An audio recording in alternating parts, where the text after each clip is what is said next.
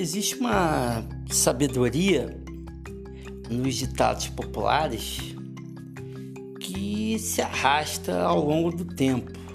A gente não sabe porquê, mas é como se essa sabedoria fosse se prolongando no tempo e fosse chegando até nós. E essa sabedoria você encontra nos ditados, mas ao mesmo tempo ela também está na filosofia e está em outros âmbitos. Então a gente vai fazer um,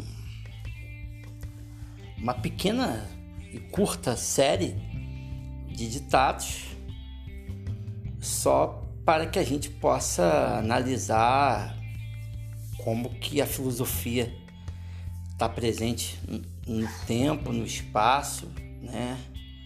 E como que a gente pode aproveitar isso, tá ok? Então a gente vai fazer uma pequena série curtinha de, de ditados populares, ditados bem conhecidos, e vamos analisar a filosofia que, que está por detrás desses ditados e o quanto isso pode nos ajudar a pensar, refletir, filosofar, questionar e o quanto isso pode ser útil no nosso dia a dia, tá ok?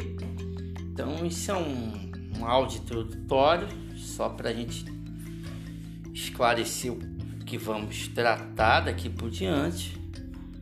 E se esse assunto te interessar, é só você clicar lá e acompanhar. A princípio serão 10 ditados.